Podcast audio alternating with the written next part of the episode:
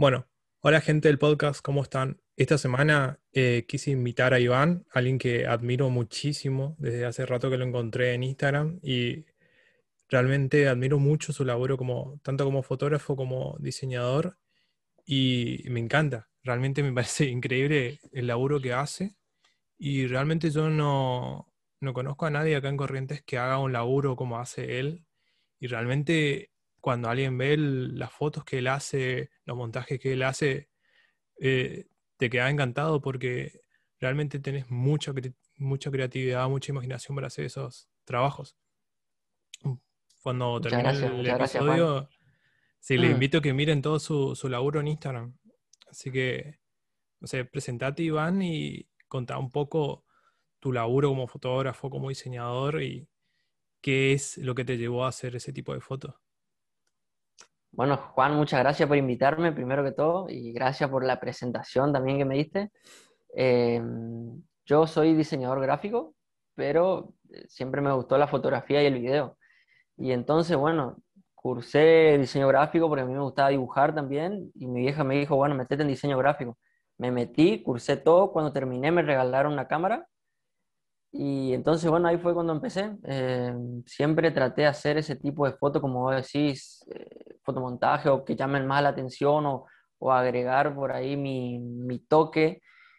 Eh, y bueno, entonces, como en la carrera había aprendido a usar Photoshop, me metí por ese lado, fotografía y también un poco de fotomontaje y esas cosas. Sí, la verdad que ahora que me pongo a pensar, venimos más o menos de, del mismo palo los dos, yo también estudié diseño gráfico. No, ah, no terminé, pero estudié también diseño gráfico en Chaco. Llegué ah. hasta tercer año y me di cuenta que quería tirar más. Sí. Pero bastante avanzaste, boludo. Sí, bastante. Hasta que me Lo que sí, el, viaje de ir y venir a Chaco es un así que. Realmente sí. Sí, realmente el ida y vuelta, yo admiro mucho a la gente que, que va todo el tiempo, ya sea por laburo o para estudiar pero es un laburo, es un gasto enorme. Hasta cierto punto tal vez te acostumbras un poquito, pero es mucho, es mucho y realmente la, gente que estudia allá o que va y que viene, tanto de Chaco como de Corrientes para acá, para allá, sabe, sabe lo que es acostumbrarte a ir todos los días. Sí, bueno. Así que vos tiraste más por ese lado al principio. Eh, sí, o sea, yo en realidad cuando yo estaba cursando la carrera yo no tenía idea para dónde iba a ir y yo eh, es como que me fui dejando que me lleve la corriente. Pero fíjate que mi vieja fue la que me, me propuso meterme en diseño gráfico y yo dije, sí, vamos a meterle, sí. Y estudié y yo mientras estudiaba, bueno, mi idea era ser diseñador nomás, eh, qué sé yo, trabajar para alguna empresa, hacerle la, la imagen corporativa, el logo, todo eso. Pero después empecé a decir, eh, en realidad, o sea, empecé a pensar qué en realidad es lo que me gusta. Y hay muchas cosas que me llamaban la atención, pero decían, no, eso no va a vender o eso no, ¿quién te va a contratar para hacer algo así o cosas así? Pero después te das cuenta que hay un, negocio, un mercado para todo. Eh, esta foto que yo empecé, todas las fotos que yo subo en mi Instagram, por ejemplo, son fotos que, que yo hice por mí. Y eso fue lo que me fueron dando a mi trabajo, pero ninguna de esas fotos que están ahí yo cobré porque son cosas que, que me salieron a mí y porque yo dije, bueno, hoy tengo ganas de hacer esta foto y la hice. Eh, las cosas que son por trabajo, yo las suelo publicar en historias nomás, pero eh, lo que a mí me gusta hacer por mí nomás, no por cobrar ni nada, eh, yo las subo al, al, feed de Instagram. Y eso es lo que hace que la gente le llame la atención y ahí me piden cosas parecidas a eso, porque son cosas que ni siquiera ellos se imaginan que alguien les puede ofrecer. Entonces por ahí ven eso y, y dicen, bueno, yo quiero algo como eso. Y bueno, y así, así fue, fui encontrando mi, mi lugar y mi, mi mercado sería mis clientes y todo eso. Está bueno porque vos mismo le empezaste a ofrecer algo que ni siquiera pensaban que, que iban a necesitar o que se podía llegar a conseguir. Claro, exacto. Eso está buenísimo. Porque por ahí las empresas quieren diferenciarse y bueno, eh, te piden alguno de esos tipos de fotos o cosas así. así por ese lado entre ellos. Está buenísimo. O sea, yo veo que mucho de tu laburo es eh, tirando más a fotomontaje. O sea que hubo empresas que ya se acercaron específicamente a buscar lo que vos ya le ofrecías. Está muy bueno porque por lo que me contás, comienza más por algo propio. algo propio. Claro, comienza por lo que a vos te gusta hacer, porque si vos haces lo que a vos te gusta hacer, eh, el producto de eso eh, siempre va a ser lo mejor. Entonces, vos eso es lo que vos usás para eh, enganchar a gente que le llame la atención y que le guste, entonces ahí te piden trabajo. Pero siempre sale de ahí, de lo que a uno le gusta hacer, porque si uno hace por, por, por hacer nomás, o hace por negocio nomás, entonces no, nunca va a tener el mismo potencial que, que algo que uno hace porque le gusta si yo no tuviera que eh, trabajar más o que ganar plata de nada, yo igual haría eso, por ejemplo.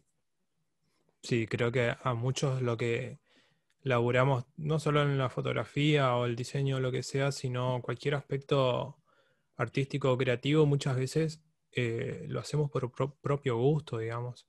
Claro. que la plata después va acompañando eso y es sí, después vendrá. buenísimo. Sí, es buenísimo, y más cuando te pagan para hacer algo que, te gusta, algo que es...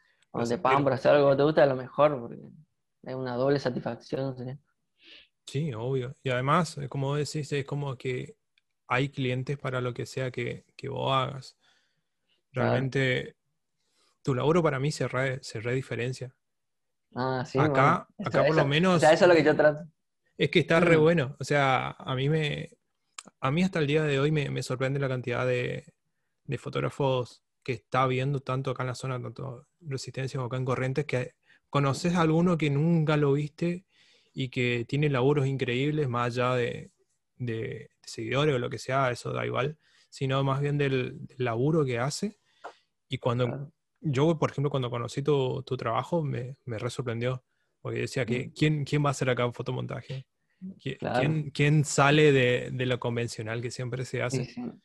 Aparte de un trabajo muy manual, muy artesano sería, porque es como mitad ilustración, mitad fotografía.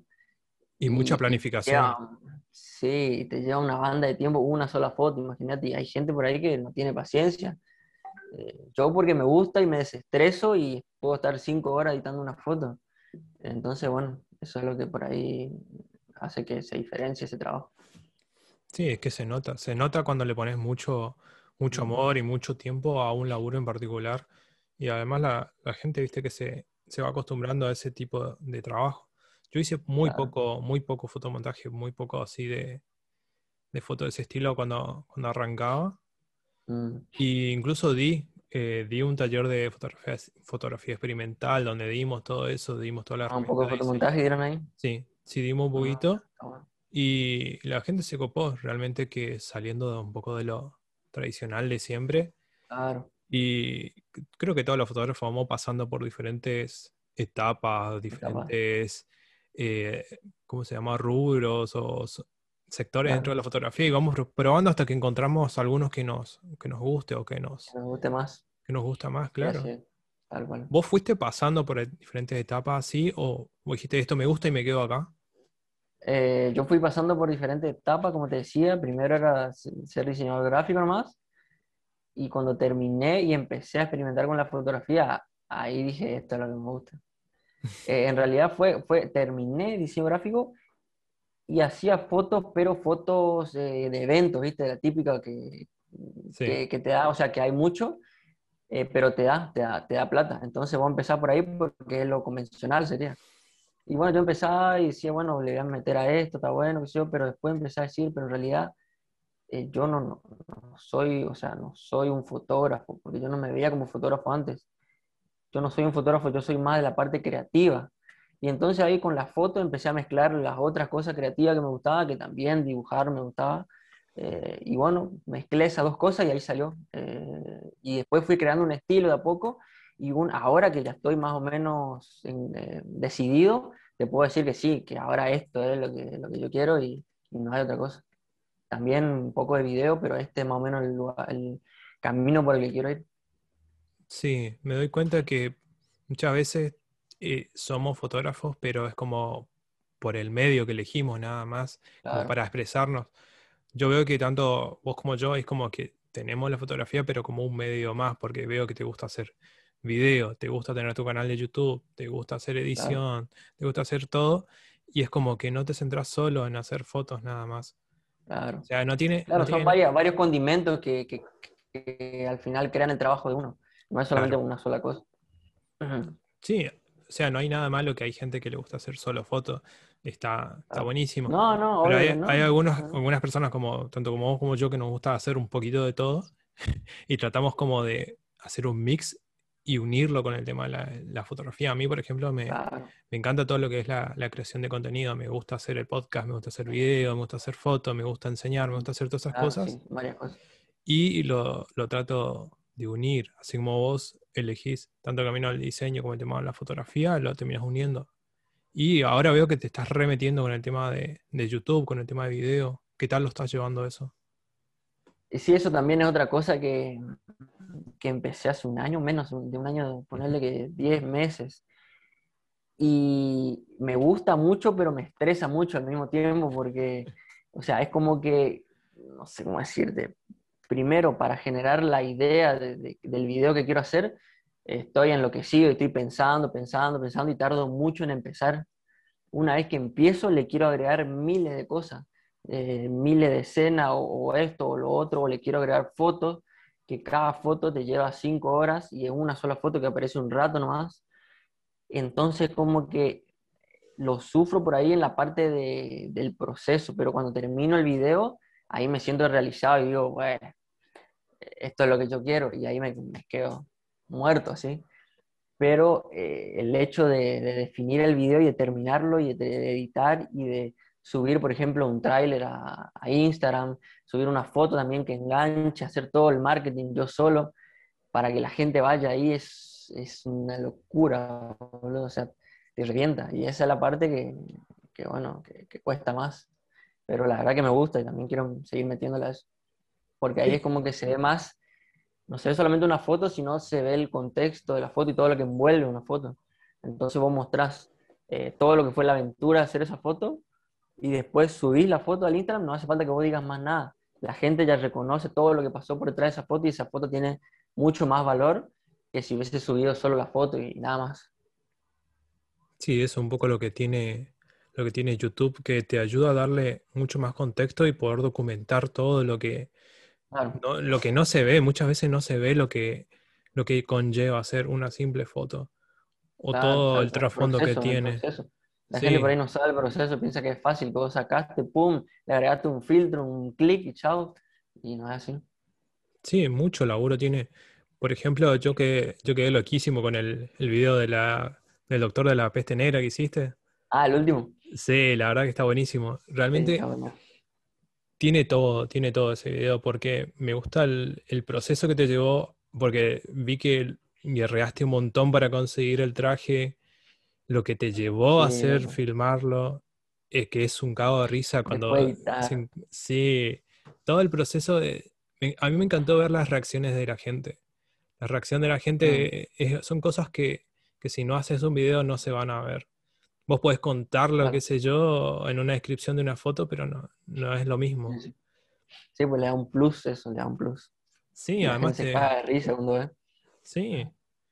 Sí, a mí, a mí realmente me, me encanta cómo, cómo haces los videos para que pueda tener ese toque también un poco más, Claro. más Claro, o sea, entretenido. yo- Exacto, yo le agrego por ahí ese efecto cinematográfico o de edición, pero después le agrega esa parte también eh, que sea tipo más, por así decirlo, eh, más natural, más, eh, in- eh, no sé, hinchabola, por así decirlo, Sí, porque son reacciones reales de la gente y cosas que están pasando, entonces, bueno, eh, es como que te entretiene por ese lado, también el lado cómico. sí, está buenísimo. Además, cómo la gente se copa. Realmente. Sí, la verdad que sí. Además que no, no, no sé si hay tanta gente que haga video acá en Corrientes. Son poquísimos, yo te digo que Sí, suban sí, a, a son- YouTube. creo que son pocos, che, son, son pocos. poquísimos. Eh, yo, por ejemplo, tengo una- un amigo cercano que es uno de los que mayor cantidad de suscriptores tiene acá en Corrientes y ni siquiera muy pocas veces muestra su cara inclusive. Ah, Pero acá en Corrientes no, no, no Claro, conozco. sí, sí. Por lo menos no, no sé, no, no ubico. Mm. Yo relati- relativamente poco tiempo también llevo en YouTube, pero mm, vos tenés de, de sobra incluso más suscriptores, más gente te sigue, todo, ¿viste? Pero realmente es increíble cómo cada vez más eh, se van animando gente a subir videos y mostrando un poco su proceso detrás. Y sí, por ahí la gente le cuesta grabarse y hablar y mostrar su cara y, y es como que vos cuando rompes eso, haces dos veces, haces tres veces, después ya se te pasa el miedo, ¿entendés? Y es como que ya te mueves libremente, más, más, eh, más seguro. Pero es romper esa, vos romper la primera barrera y ya está, Si a vos te gusta. Sí, justamente a, eso quería llegar vos. O sea, no mm. solo sos eh, el protagonista de tu foto, porque haces mucho autorretrato, me doy cuenta, muchísimo. ¿Cómo, ¿Cómo, lidiaste vos con el tema de, de, la timidez, de la vergüenza? ¿Vos te considerás que sos alguien tímido o siempre fuiste así desinhibido? No, no, yo, soy alguien tímido. O sea, sí, soy. Eh, desde mi inicio de siempre, siempre fui el tímido, siempre fui el callado, el tranquilo, el que no dice nada, el que no se le va a poner a nadie, ¿no, tío?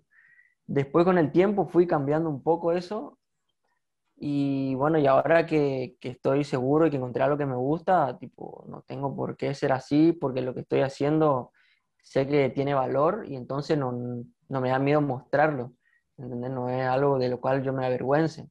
Entonces lo muestro tranquilamente porque es algo que me gusta y es algo que sé que a gente le va a gustar.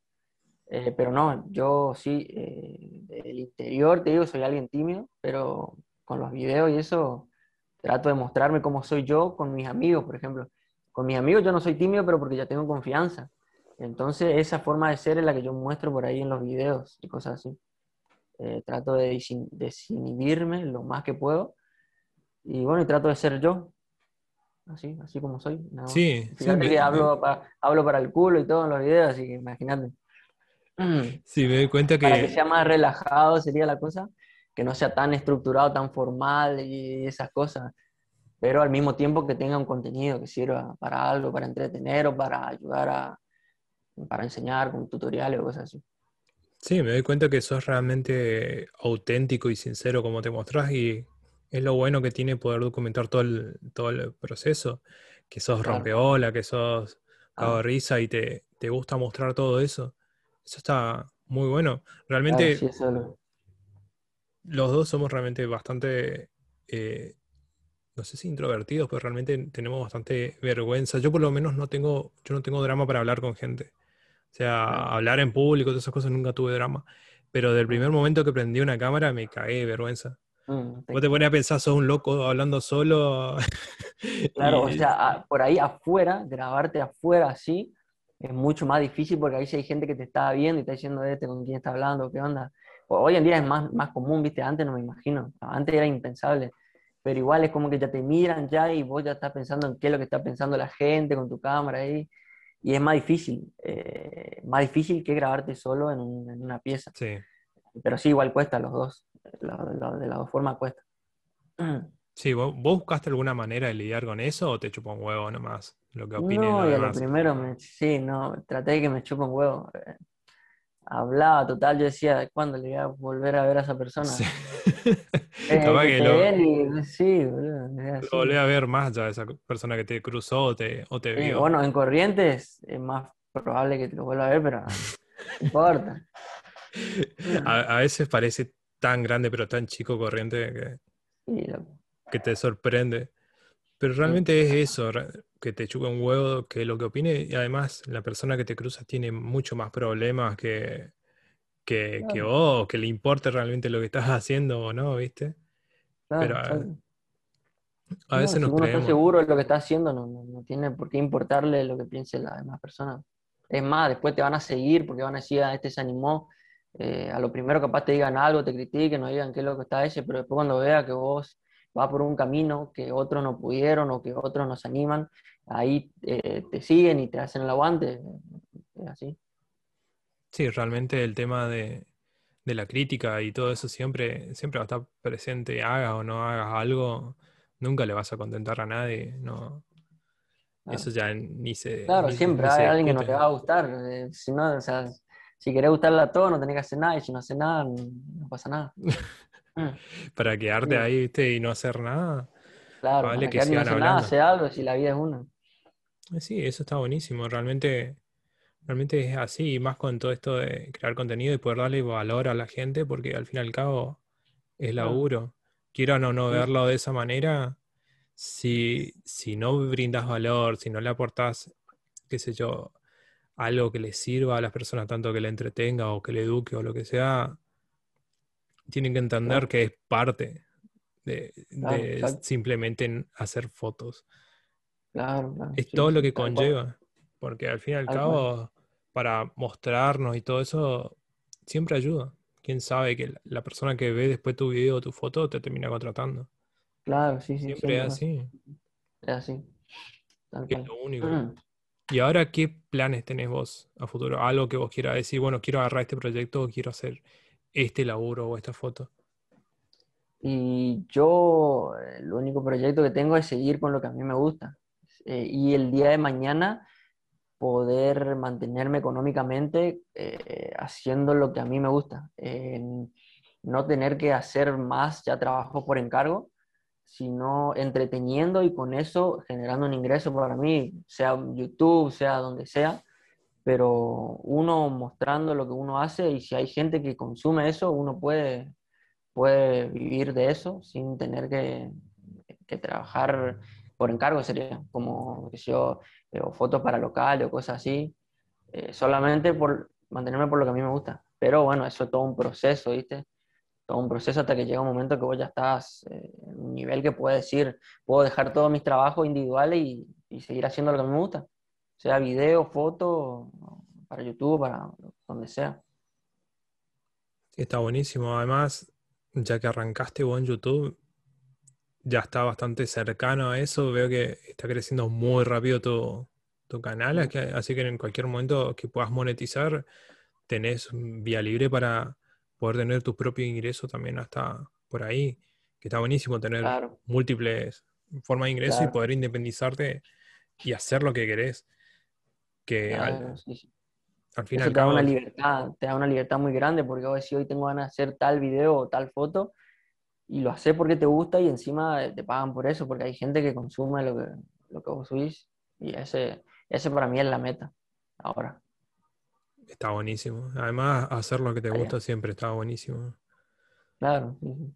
Pero igual yo estoy bastante bien ahora porque tampoco no tengo un trabajo eh, fijo que, que me, me cierre en cuanto a horarios o todo eso, porque yo tengo que cumplir sí o sí. Eh, por ejemplo, como ahora trabajamos, por, como vos también, vos trabajás como freelancer. Eh, Sí. entonces nosotros decidimos nuestros tiempos, nosotros si queremos un día nos levantamos tarde y no pasa nada y, y que si yo dejamos nuestro trabajo que eran para la mañana, lo hacemos a la siesta o a la tarde. Entonces esa libertad está muy buena. Es que ya es lo del día a día. Mucha gente cada vez más tira para el lado independiente, freelance, de, de que no quiere estar atado a un laburo. No, porque viví estresado, viví estresado, sí o sí estás eh, tan pendiente de que vos cumplas o no, y si vos no cumplís, puedes perder tu trabajo y te quedas sin nada, y vivís la vida así estresado. No, no, no, ya, eso ya está, ya va quedando cada vez más atrás, pero, pero bueno, hay que seguir metiéndole.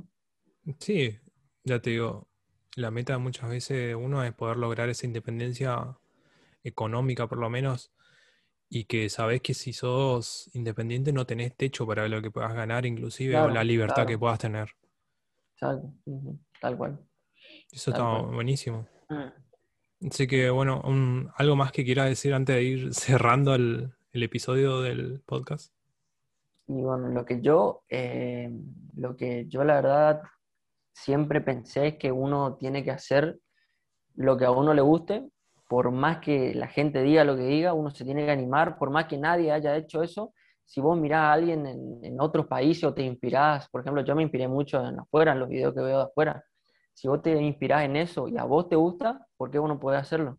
Entonces es cuestión de hacerlo, animarse y qué importa la sociedad, porque por ahí el pensamiento social que hay en Argentina y más en Corrientes, que pa- capaz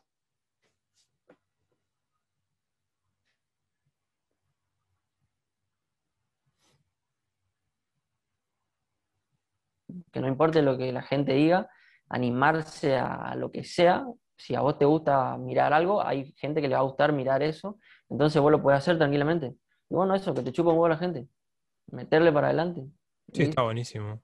La, la vida es una y por qué, por qué vivir sin hacer lo que a uno le gusta. Y, y nunca es tarde también. Sí, nunca es tarde también y que se animen a, hacer lo que les gusta, que nada les frene, Ah, que, que los prejuicios no, no sirven para nada sí, y sí, no. que, y que no se estén prohibiendo nada, porque al fin y al cabo después va a pasar el tiempo y se van a arrepentir más de lo que no hicieron el que lo típico que hicieron.